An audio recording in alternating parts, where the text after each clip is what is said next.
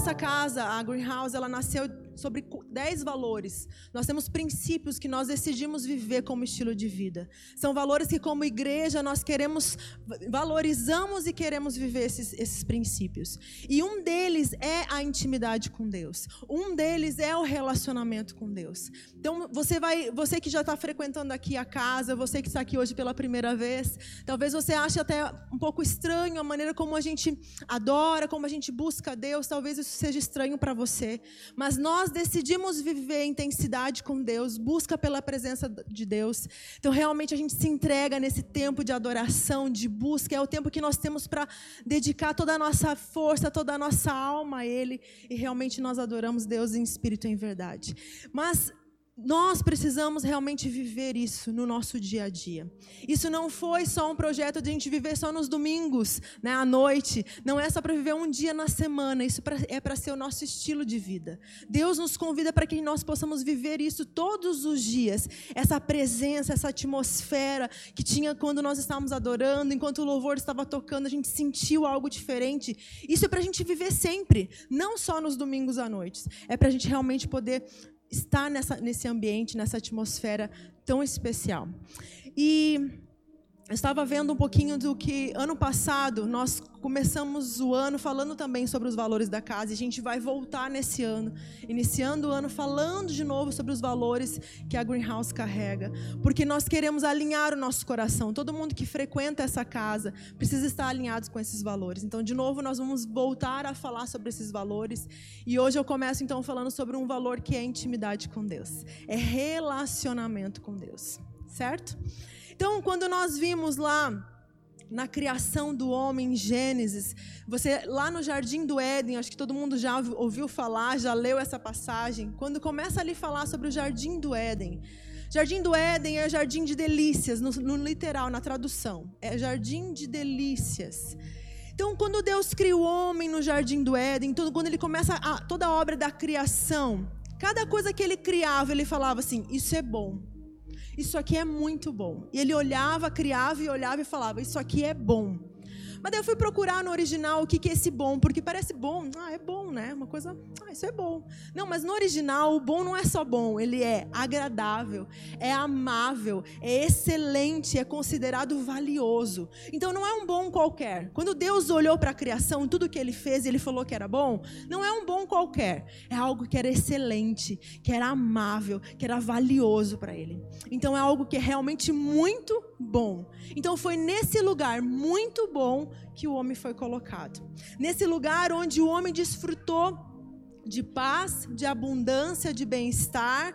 Foi nesse lugar onde Deus colocou o homem. E Deus deu uma tarefa e uma ordem para o homem nesse lugar. Vamos lá ver em Gênesis 1. Qual era a tarefa e qual era a ordem que o homem tinha? Gênesis 1, Não sei se já perceberam, mas eu amo falar sobre Gênesis. Eu não saio dali. Porque, para mim, o livro de Gênesis, o início de tudo, revela muita coisa. Revela os propósitos de Deus, revela o coração de Deus, revela a vontade de Deus. E em Gênesis ali está falando o que, que Deus queria do homem. Ele deu uma tarefa e uma ordem. Tá? Vamos ver lá. Gênesis 1, do 15 ao 17. Diz assim. Deixa eu ver aqui. Não é um, é dois, perdão. Gênesis 2, do 15 ao 17. O Senhor Deus colocou o homem no jardim do Éden para cuidar dele e cultivá-lo. O Senhor Deus ordenou ao homem, então ele deu uma tarefa: primeiro, cultivar e cuidar. Depois ele deu uma ordem. Ordenou homem: coma livremente de qualquer árvore do jardim, mas não coma da árvore do conhecimento do bem e do mal, porque no dia que dela comer, certamente você morrerá. Primeiro ele deu uma tarefa. A tarefa qual era? Cuidar, cultivar esse jardim. Cuidar, cultivar fala de trabalhar Cuidar fala de guardar, observar, olhar esse jardim. Então o homem tinha essa tarefa, mas ele também tinha uma ordem. A ordem era: coma livremente de todas as árvores do jardim, menos a árvore do conhecimento do bem e do mal. E o homem desobedeceu a Deus em meio a esse extremo bem-estar, em meio a esse ambiente de tanta abundância, de tanta paz, de tanta perfeição, o homem desobedeceu. E ele então escolheu a sua vontade do que a vontade de Deus, porque Deus tinha sido claro sobre qual era a vontade dele. E o homem então atendeu a sua própria vontade, porque ele sentiu atraído por aquela árvore e ele falou assim: Isso é agradável para mim. E ele então satisfez a vontade dele e ele desobedeceu a Deus. E assim nós caminhamos hoje em dia, as pessoas desfrutando de bem-estar e decidindo ainda assim desagradar a Deus, desobedecer a Deus e agradar a sua própria vontade. Então o homem fez isso. Essa ordem que Deus tinha dado no jardim nunca foi para o mal. As ordens que Deus dá para nós, os mandamentos, as proibições que a gente vê na Bíblia, a gente fala, nossa, tanto mandamento, essas proibições são por quê? Não é para o nosso mal. Não é porque Deus quer nos privar de algo, é porque Deus quer nos proteger de algo. E isso o homem não consegue entender. Adão e Eva não conseguiram entender que Deus não estava privando eles de algo, mas estava protegendo eles de algo. E eles foram, então, fizeram a sua vontade e não levaram em conta isso, que Deus realmente estava preocupado com a proteção dele. Daí o que, que acontece? Um homem vai ao mercado, né? Um mercado é, de animais silvestres e compra cachorro, e compra morcego, e compra todo tipo de animal, come, se contamina e contamina uma, uma, uma humanidade. Assim aconteceu no jardim da mesma forma. Um homem que foi proibido de comer algo, mas decidiu que ia comer aquilo que era proibido de comer, e ele se contamina com o pecado, e através dessa contaminação agora, toda a humanidade foi contaminada.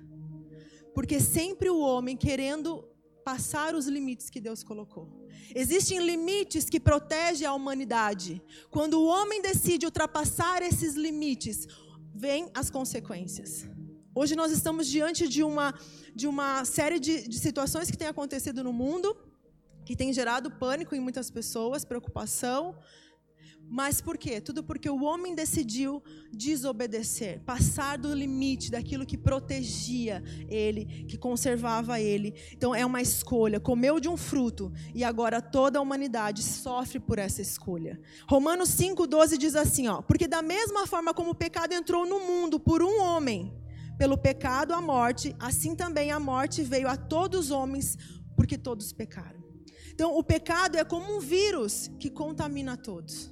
Assim como esse vírus está sendo contaminado, várias pessoas estão sendo contaminadas. O pecado também foi esse vírus que um comeu e agora começou, contaminou a todos. Adão provou desse fruto proibido que não devia. Ele pecou e por causa do pecado dele, todos foram contaminados. Agora, 1 Coríntios 15, 21 diz assim: Visto que a morte veio por meio de um só homem, mas também a ressurreição dos mortos veio por meio de um só homem. Pois, da mesma forma que em Adão todos morrem, em Cristo todos serão vivificados.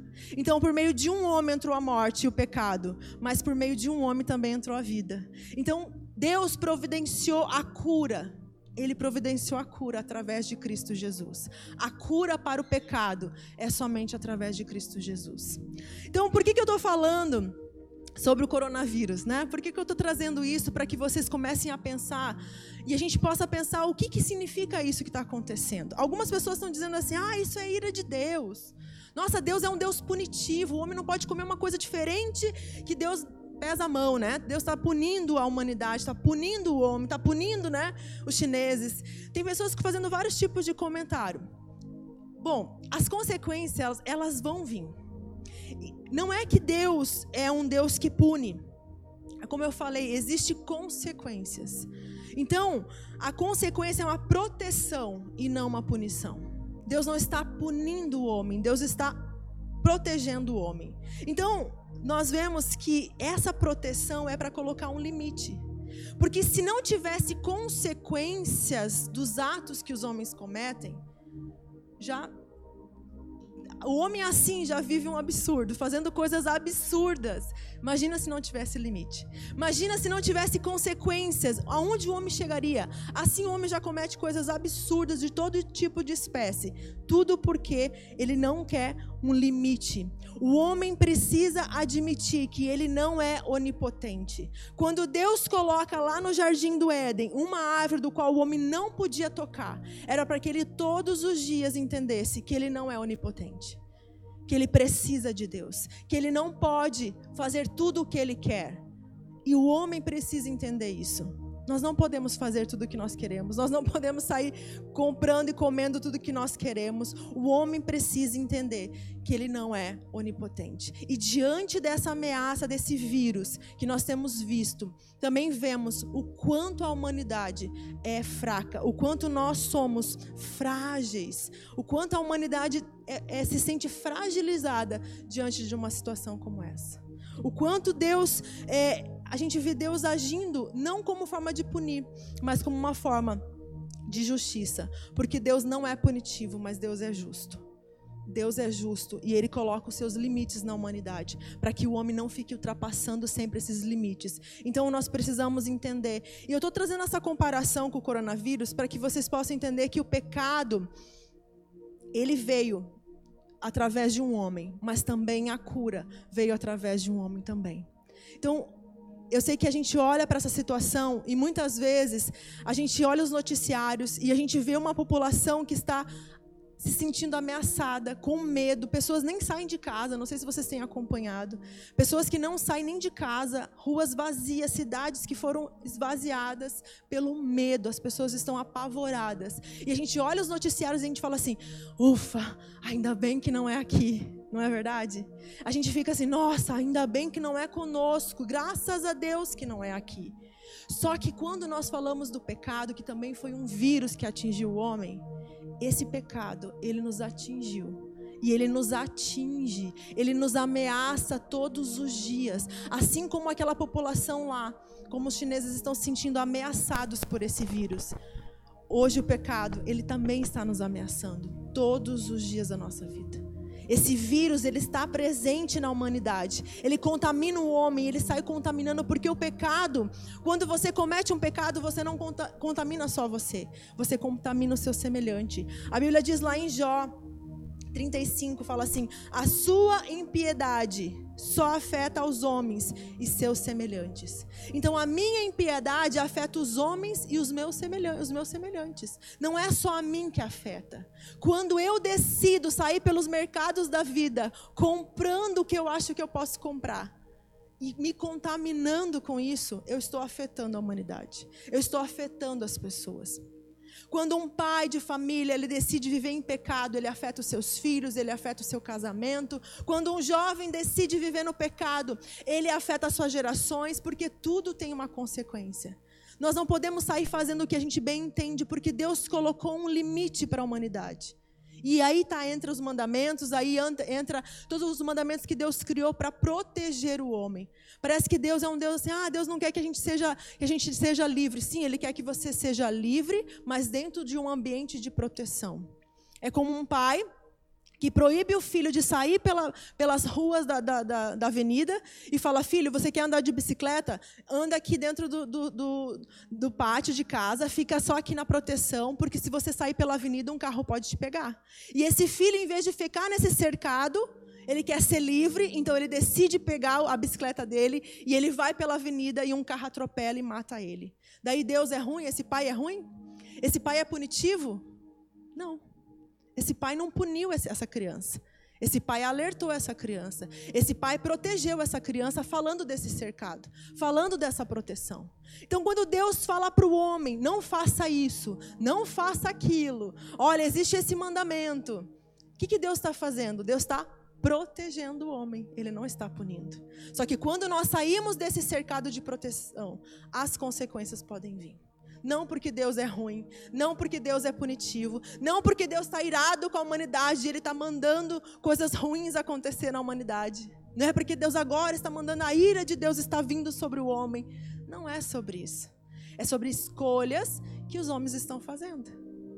Todas as tuas escolhas têm consequências. Todas as tuas escolhas estão afetando você e as pessoas próximas de você. Quando um homem decide comer algo que não devia, ele afeta as pessoas. Então nós precisamos entender como que o pecado também nos atingiu. Nós precisamos viver uma vida dentro dos limites daquilo que Deus colocou para nós. Amém? E o pecado, ele não vai nos privar de muita coisa. O pecado fez com que o homem ele fosse expulso do jardim. Nós vimos como Adão e Eva, quando eles pecaram, eles tiveram que ser expulsos da presença de Deus, porque o pecado tinha uma consequência. Deus falou: "O dia que você comer, certamente você morrerá". Essa era a consequência por ter desobedecido. E o homem realmente teve que viver ser expulso do jardim, por mais que Deus amasse o homem que ele criou, ele teve que então mandaram para fora daquele ambiente tão glorioso, aquele ambiente de tanta graça, de tanta, de tanto deleite, de tanta satisfação, de tanto prazer. O homem trocou aquilo e ele então passou a viver fora desse ambiente de proteção. Agora, se você tem frequentado a nossa igreja já há um tempo, vocês têm percebido que nós não somos uma igreja que fica pregando assim: olha, se você fizer isso, você vai para o inferno. Se você, não, se você fizer isso ou não fizer aquilo, Jesus vai voltar e você vai ficar. Vocês já perceberam que a gente não fala isso aqui. Mas tem uma coisa que nós não deixamos de pregar, e a gente enfatiza isso sempre: é você precisa se relacionar com Deus. Você precisa conhecer a Deus, você precisa é, desenvolver um amor profundo por Deus. Esse é o nosso desejo, essa é a nossa pregação, essa é a nossa palavra que nós sempre falamos. Você precisa desenvolver um amor profundo por Deus. Porque eu olho para a minha vida e eu, lembro, e eu lembro todas as vezes que eu tive a oportunidade de pecar, eu me preocupava e entristecer o coração de Deus. E aí eu desistia.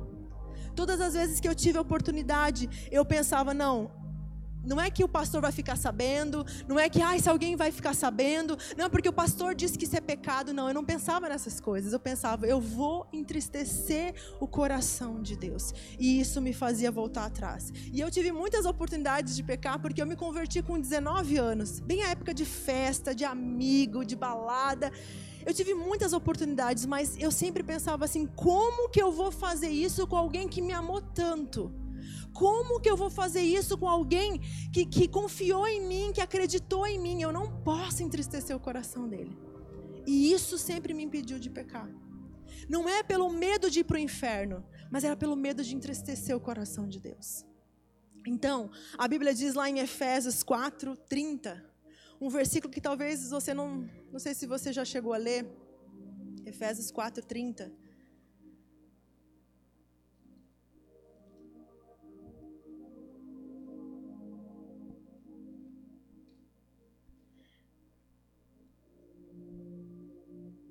Diz assim, ó: Não entristeçam o Espírito Santo de Deus, com o qual vocês foram selados para o dia da redenção.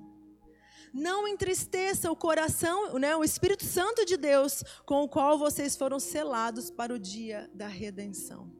Esse texto fala que nós não devemos entristecer o coração de Deus. E quando Deus decidiu que ia se relacionar com o homem lá no jardim, ele se abriu para ser traído. Ele se abriu para ser ferido. Porque quando nós entramos num relacionamento, qualquer tipo de relacionamento, você precisa estar aberto para ser ferido, para ser traído, para ser enganado. E Deus fez isso, ele acreditou no homem quando ele entrou em relacionamento com o homem. Porque ele não decidiu se relacionar com o homem daqui de cima para baixo. Ele decidiu se relacionar aqui, porque a Bíblia fala que ele andava com o homem, conversava com o homem no jardim.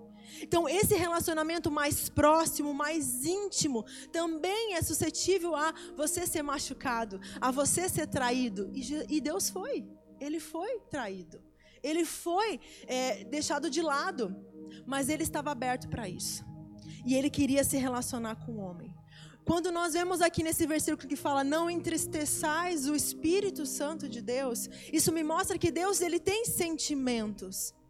Isso me mostra que Deus, eles têm, ele é uma pessoa e nós precisamos nos relacionar com ele como uma pessoa. Podemos entristecê-lo sim com as nossas decisões, podemos entristecê-lo sim com as nossas atitudes, Como é que você tem tratado Deus? Você trata Deus como uma força, um poder ou um Deus inacessível. Ele é uma pessoa, ele tem sentimentos, ele pode ser machucado. E ele se entristece com a gente, com as nossas atitudes. Então nós precisamos nos relacionar com Deus assim, se preocupando com o que está o coração de Deus. Nós muitas vezes nós corremos para Deus para falar como nós estamos sentindo. Ah, Deus, eu estou assim hoje. Ai, Deus, eu estou tão triste. Ai, Deus, fulano de tal é, falou algo que eu não gostei. Ah, no meu trabalho aconteceu isso. Assim, a gente sempre corre para Deus para falar de como nós nos sentimos. Mas quando que nós corremos para Deus para falar, Deus, como você está se sentindo hoje? Como está teu coração? Alguém já fez essa oração? Deus, como está o teu coração? Porque se ele é uma pessoa e ele tem sentimentos, nós podemos chegar para Deus e falar: Deus, como você está? Como você está se sentindo hoje? Mas nós nunca nos importamos com o coração dele. Nós nunca nos preocupamos em saber como está o coração de Deus. Nós nos relacionamos com Deus como Deus eu preciso, Deus me dá, Deus você tem que abençoar, Deus faz isso, Deus faz aquilo. Mas quando nós paramos e falamos, Deus, o que você precisa? O que você quer, o que você está sentindo agora. Qual é o teu desejo nesse momento que nós estamos aqui? A gente está sempre preocupada com os nossos desejos, com as nossas vontades, que precisam ser satisfeitas agora. Eu preciso, eu preciso, eu preciso, eu quero. Somos crianças mimadas. Eu sei que os meus filhos, eles vêm, mãe, eu quero isso, mãe, estou com fome, mãe, eu quero aquilo, mãe, eu quero aquilo outro. Eles são crianças pequenas, mas eu também sou filha.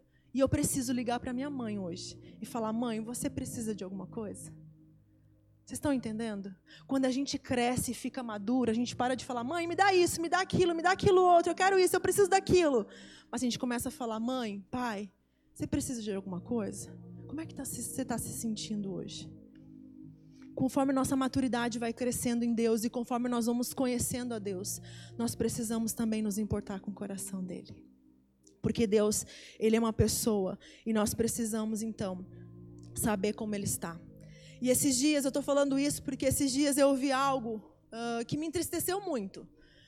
Uma situação de pecado que de uma pessoa bem distante de mim, mas eu ouvi esse, essa, essa situação e, e realmente aquilo me, me, me entristeceu. E eu fiquei com o coração tão pesado, tão pesado que eu fui para o quarto orar. E eu estava lá assim sentindo uma dor, uma dor por aquela situação. Deus, como essa pessoa te conhece há tanto tempo, como é que ela foi fazer isso? E eu lá reclamando, né? E, e sentindo aquela dor. Daqui a pouco peraí, peraí por que, que eu estou sentindo dor por essa pessoa? Por que eu estou sentindo isso, esse sentimento? De onde está vindo isso? E aí eu percebi que essa dor não era minha, essa dor era do coração de Deus. E foi aí que eu perguntei: Deus, como você está se sentindo em relação a isso? Eu, eu fiz essa pergunta para Deus: como é, se eu estou sentindo isso agora e eu sou tão humana, tão fraca, tão falha, como é que você está se sentindo em relação a isso? Como é que o Senhor vê isso? Sabe o que, que eu vi? Eu vi um amor sem ira. Eu vi uma tristeza sem decepção. Eu vi um coração sensível, mas um Deus tão poderoso que tinha esperança eu vi tanta esperança, eu vi, eu vi realmente um, uma tristeza profunda, mas eu consegui ver um coração cheio de esperança. Porque é assim que Deus vê a humanidade. Por mais que a gente fale, por mais que a gente peque, por mais que Deus se entristeça conosco, Deus ainda consegue olhar para o ser humano e ver esperança. E foi isso que eu vi. Eu vi muito amor, mas também vi muita tristeza. Mas também vi um Deus que consegue olhar para o ser humano sem decepção, com dor, mas com esperança sobre a humanidade. E nós precisamos então ver o coração de Deus. Alguns acham que Deus é ruim, que Deus pune. Algumas pessoas não conhecem o coração de Deus. E elas falam tanta bobagem. Ah, Deus está mandando chuva para punir não sei aonde. Deus está mandando vírus para punir não sei quem. As pessoas não conhecem o coração de Deus. Deus não é um Deus punitivo. Deus não criou o homem para depois destruir ele. Deus não faz assim. Deus criou o homem e ele quer que o homem se relacione com ele. Deus ama o homem porque ele não mediu esforços para entregar o seu único filho, para restaurar esse lugar de intimidade que o homem tinha no jardim do Éden. Ele não mediu esforços entregando Jesus para morrer no nosso lugar. Então Deus não é aquele Deus que quer destruir. Pelo contrário, Deus ele se entristece ao ver o homem se autodestruindo. É isso que tem acontecido na humanidade. Não é Deus que está destruindo o homem, não é Deus que está destruindo a natureza, é o homem que está se autodestruindo, é o homem que está vivendo as consequências das escolhas dele. Não é Deus que faz assim. Então o homem não conhece quem é Deus. Cada vez que o homem peca, mais distante de Deus ele fica. Cada vez que nós pecamos, mais distante do reflexo da glória de Deus nós vamos tendo. Cada vez mais nós vamos se distanciando. A Bíblia diz: todos pecaram e destituídos estão da glória de Deus. O que, que significa isso? Quanto mais destituídos, separados da glória de Deus, mais perto eu fico do pecado. Quanto mais próximo de Deus, menos pecado há em mim menos vontade de pecar em mim. Então eu preciso cada vez mais me aproximar da presença de Deus. Foi para isso então que Deus ele foi até as últimas consequências, porque ele queria o homem perto dele, porque o homem perto dele é um lugar de proteção. O homem, quando está perto de Deus, ele está protegido. Quando o homem começa a andar longe de Deus, ele está suscetível a acontecer todas as coisas. Mas nós, Deus, ele está realmente procurando, e foi por se preocupar com, com isso que Deus envia seu filho para nos resgatar, para nos trazer para perto. E eu percebi que todas as vezes que eu tive a oportunidade de pecar e não fiz, foi porque eu realmente me preocupava com o coração de Deus. Às vezes que eu disse não para o pecado, foi porque eu não queria quebrar essa relação com Deus. Porque quando nós temos alguém, uma amizade que nos é especial, a gente não quer desagradar essa pessoa. Não é assim que a gente faz? A gente tem alguém que a gente ama, que a gente tem auto, né, que tem eh, uma estima por essa pessoa, tem um carinho por essa pessoa. Nós não queremos de maneira alguma desagradar essa pessoa. A gente não quer entristecer. Se a gente fala alguma coisa, será que eu falei alguma coisa que entristeceu ela? A gente vai lá, corrige, quer arrumar, porque a gente quer manter essa relação. A gente quer manter saudável esse, essa, essa, esse elo com essa pessoa. E a mesma coisa nós temos que fazer com Deus. Nós temos que ter essa preocupação constante: será que eu estou desagradando a Deus? Será que o que eu estou fazendo está entristecendo o coração de Deus? Será que nós paramos para pensar essas coisas e falar: Deus, o que eu estou fazendo te desagrada ou te agrada? Nós precisamos nos importar com o que Deus sente e com aquilo que Ele pensa. Então, quando uh, Deus colocou o homem no jardim, o jardim fala desse lugar de relacionamento, esse lugar de intimidade, esse lugar que deve ser cuidado e cultivado. Deus colocou o homem no jardim para cuidar e cultivar. O nosso relacionamento com Deus, ele precisa ser protegido e cultivado. Proteger, né? Fala de cuidar. Cuidar fala de, dessa proteção e cultivar para que haja crescimento. Então, o teu relacionamento com Deus, ele precisa ser protegido. O teu relacionamento com Deus, ele precisa de proteção e também precisa de culti ser cultivado para poder crescer e se desenvolver. Será que nós temos protegido o nosso relacionamento com Deus? Será que esse lugar, esse lugar de intimidade com Deus é um lugar que você fala, não, nada vai interferir aqui. Ninguém vai interferir nesse momento. Eu preciso desse tempo com Deus. Eu preciso desenvolver, eu preciso cultivar esse relacionamento com Deus. Deus colocou o homem no jardim para entender um princípio. O jardim falava desse lugar de delícias, de relacionamento, de prazer, de, de, de, da provisão de Deus. É nesse lugar que o homem precisa estar. Mas, infelizmente, nós acabamos não cultivando esse lugar. Muitos cristãos vivem a vida inteira vindo para a igreja, ouvindo pregações, ouvindo louvor, mas não cultiva o seu lugar de intimidade. Não vive intimidade com Deus. Às vezes vive intimidade com Deus no domingo. O meu relacionamento com Deus eu me relaciono no domingo. Abro minha Bíblia no domingo. Mas o que é, acontece na semana? Como é que é o teu relacionamento com Deus? Está sendo cultivado? Está sendo protegido? Ou todo mundo interfere, todo mundo entra, todo mundo faz o que quer? Ou você realmente tem cultivado esse lugar de relacionamento? No jardim, o homem também tinha esses eh, dois propósitos: o governo, porque Deus colocou o homem para governar sobre tudo, e relacionamento. Esses dois propósitos o homem tinha no jardim: governo e relacionamento. O homem era o cabeça da criação, ele dominava sobre os animais, tudo era sujeito ao homem. Ele foi criado com a mentalidade de governo. O homem foi colocado no jardim para governar e se relacionar com Deus. Esse era o propósito da criação. Lá em Gênesis 3, fala bem isso do que, aconteceu com o homem quando ele peca. O homem não só perdeu o relacionamento com Deus, mas ele também perdeu esse lugar de governo. Gênesis 3, do 17, fala assim: quando ele pecou, então Deus declarou para o homem. E ao homem declarou: Visto que você deu ouvido à sua mulher e comeu do fruto da árvore da qual ele ordenara que não comesse, maldita é a terra por sua causa, com sofrimento você se alimentará dela todos os dias da sua vida. E lhes dará, ela lhes dará espinho e ervas daninhas, e você terá que alimentar-se das plantas do das plantas do campo.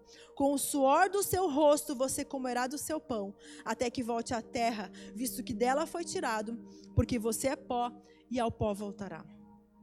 Esse homem, então, que era a coroa da criação, que era aquele que dominava, que sujeitava tudo, agora, então, ele passa, ele agora fora do jardim, ele passa não mais uma mentalidade de governo, ele passa a ter uma mentalidade de sobrevivência.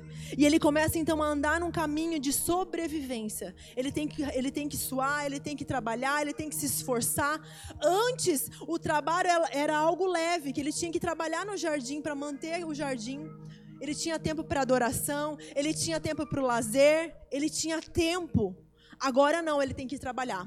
E pelo labor, e pelo suor, ele precisa adquirir o seu pão. Então, o homem então passa a ter essa mentalidade de sobrevivência. O que eu preciso fazer para me manter vivo? Eu preciso me manter vivo. A terra não é favorável a mim. Ninguém é favorável a mim. Eu preciso me esforçar para me manter vivo. E essa mentalidade de sobrevivência. E as pessoas cada vez mais estão cansadas. As pessoas cada vez mais vivem trabalhando com muito trabalho, com muito trabalho, sem tempo para Deus. Cada vez mais sem tempo para Deus, cada vez trabalhando mais para adquirir mais, para sobreviver, para se manter vivo e não tem tempo para Deus, porque essas pessoas estão fora do jardim, fora desse lugar de intimidade. Quanto mais fora do jardim, mais mentalidade de sobrevivência nós temos.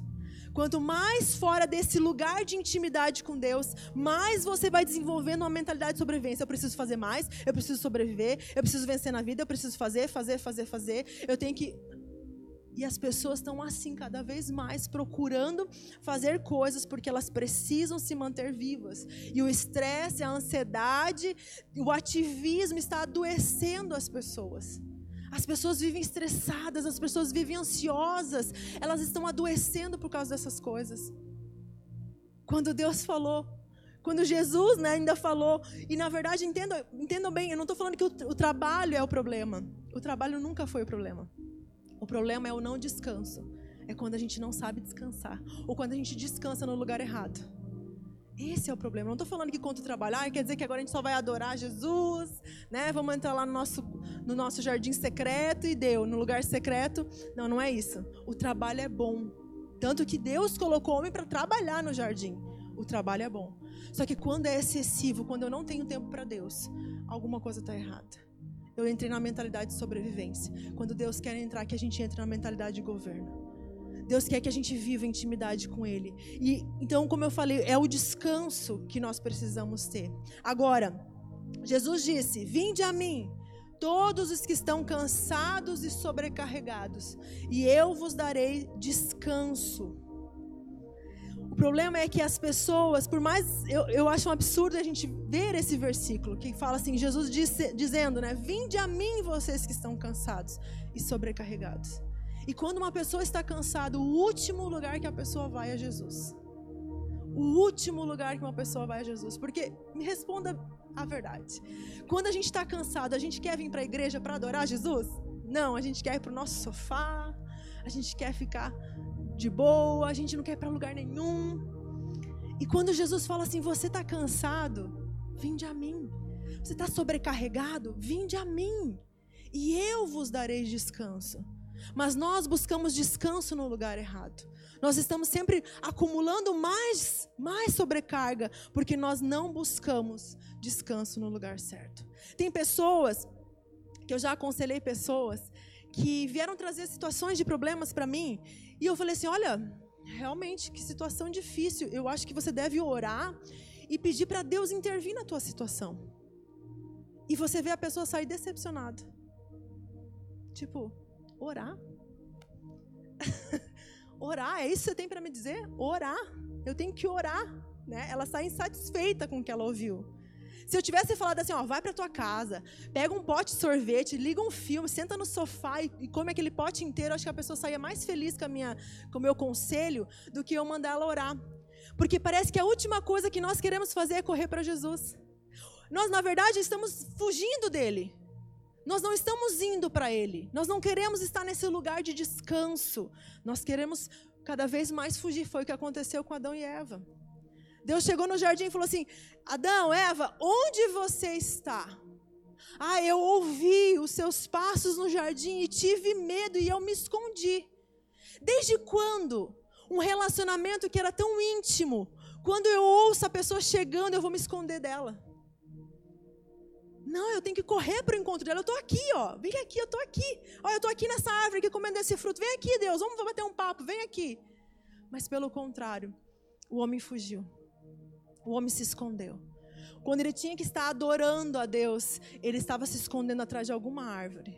E nós estamos sempre procurando alguma árvore para se esconder. A gente está sempre fugindo de Deus. Tem alguma coisa que não está certa, que faz com que o homem fuja de Deus, que faz com que o homem ande na contramão. E quando Deus pergunta, onde você está? Você acha que Deus não sabia onde Adão e Eva estavam? Ele é, é onisciente, ele sabia. Essa pergunta, ela, ela, ela é mais assim: onde as tuas decisões te levaram? Onde você está é onde você chegou com as suas decisões. É isso que o homem, que Deus está perguntando para o homem. Onde que as tuas decisões estão te levando? Para mais perto ou para fora do jardim? Para dentro desse lugar de delícias ou para fora desse lugar? Onde que as nossas decisões estão nos levando? Sabe o que, que nos faz voltar para esse lugar?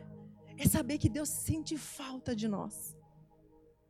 Eu volto para esse lugar do jardim porque eu sei que Deus sente falta de mim. Porque se ele entregou o seu único filho, se ele entregou desesperadamente, ele se doou, ele entregou aquilo que era mais precioso para ele. Esse amor que é desesperado pela humanidade, pelo homem que ele criou.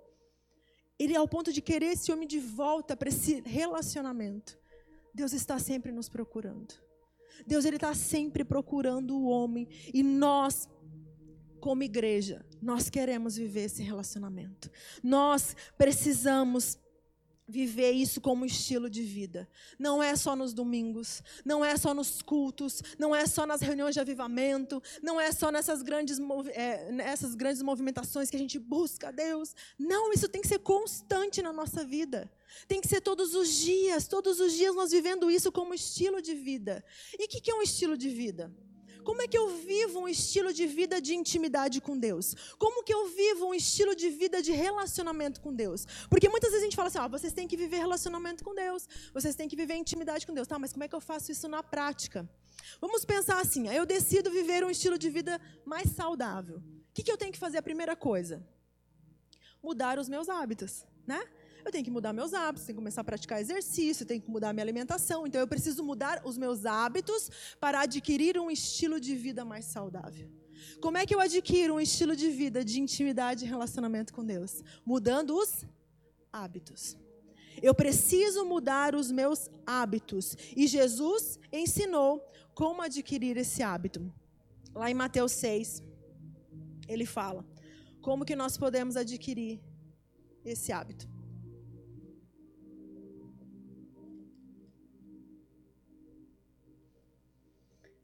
Ele ensina sobre oração. A oração é a maneira como nós conversamos com Deus.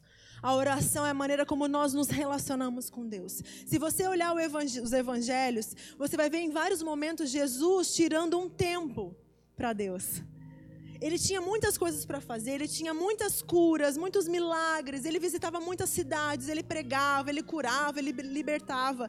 Jesus era um homem ativo, um homem que trabalhava. Porém, ele tinha um tempo com Deus. Sempre ele estava tendo um tempo com Deus em oração. E ele ensina acerca da oração em Mateus 6, no versículo 6. Diz assim, ó: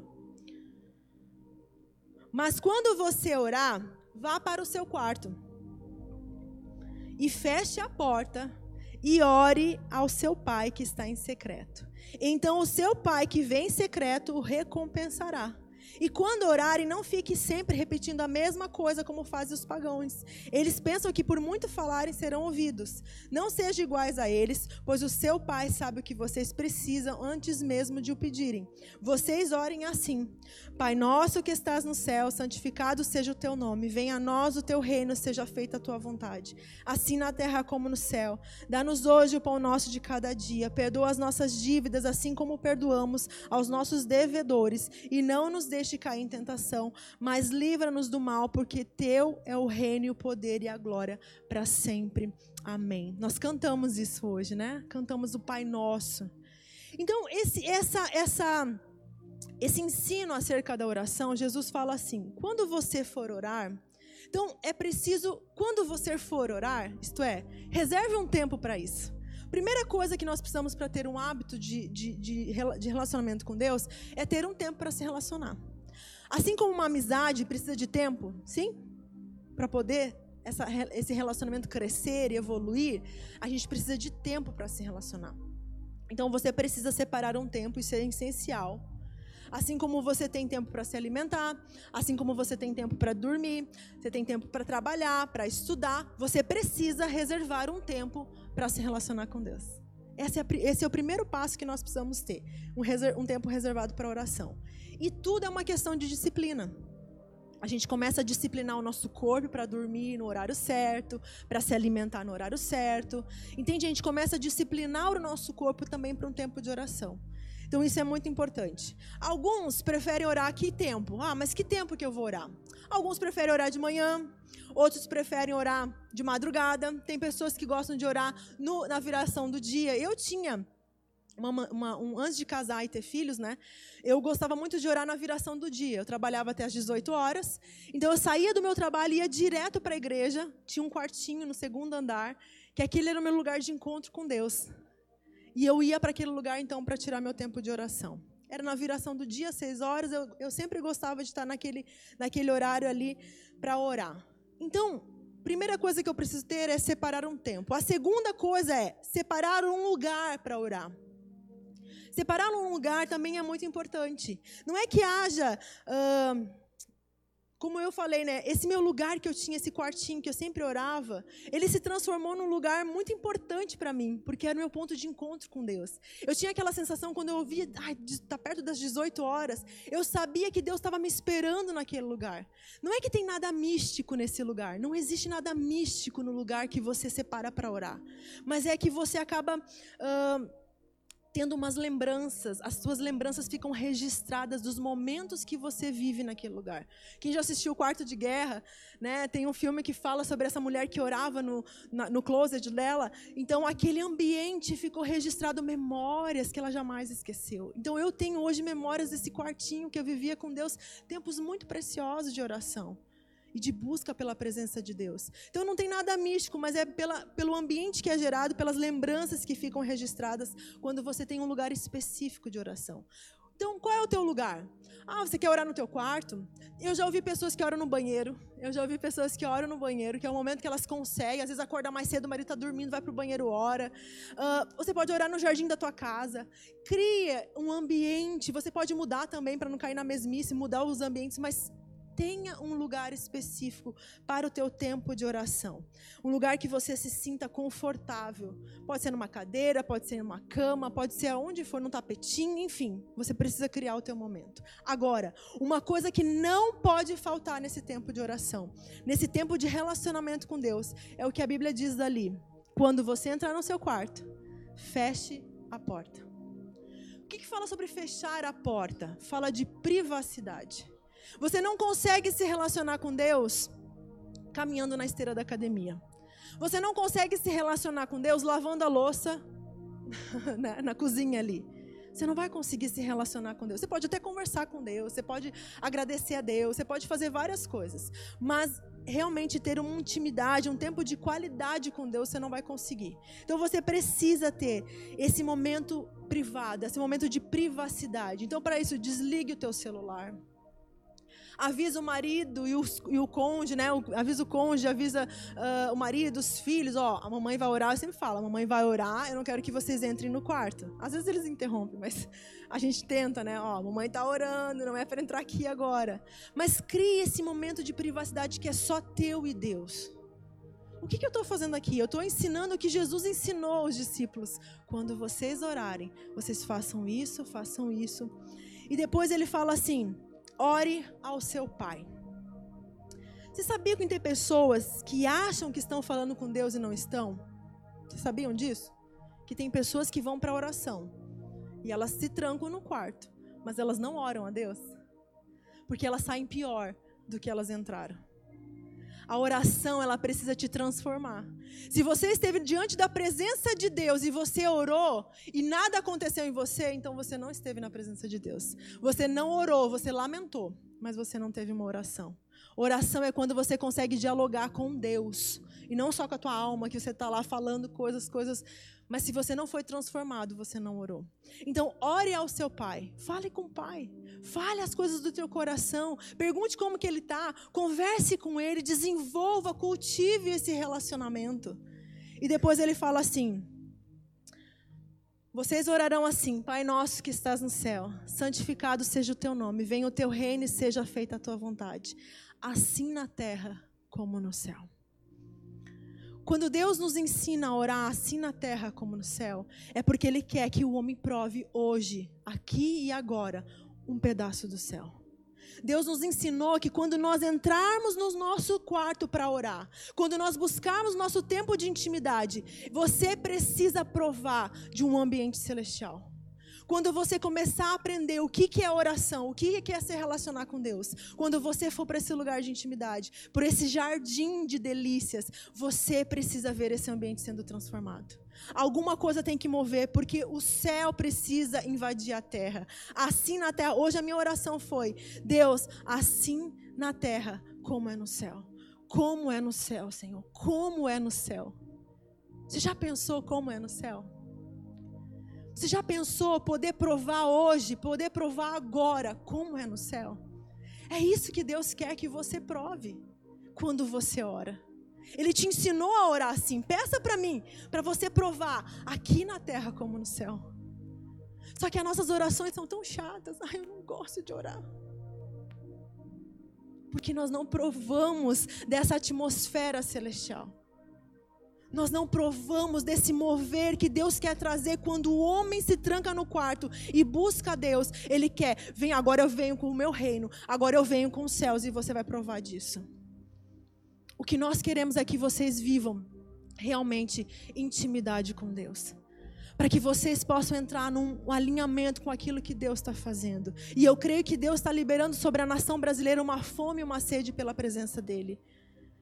Mas nós precisamos estar ali alinhados com isso. O nosso coração precisa estar desejoso por isso. Então, esse ambiente que nós oramos, ele precisa ser modificado. Ele precisa ser impregnado pela atmosfera celestial. Ele precisa, você precisa provar desse ambiente. Sabe por quê? Quando você começar a provar desse ambiente celestial no teu tempo de oração, você não vai mais querer sair dele. Você não vai mais querer sair dele.